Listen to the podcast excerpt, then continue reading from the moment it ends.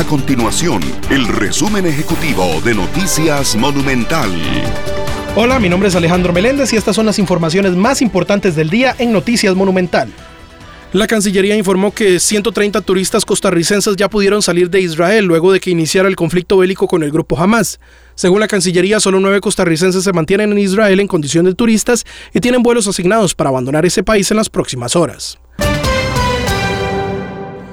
Expertos en sociología de la UNA visualizan una relación entre la pobreza y la disminución en la tasa de ocupación con el aumento que ha tenido la criminalidad durante este año. Según el organismo de investigación judicial, el 2023 contabiliza más de 716 homicidios. Para los especialistas del centro académico, el país experimenta una crisis social generada por un deterioro en la educación, en el poder adquisitivo y en la falta de generación de empleo. Estas y otras informaciones usted las puede encontrar en nuestro sitio web www.monumental.co.cr. Nuestro compromiso es mantener a Costa Rica informada.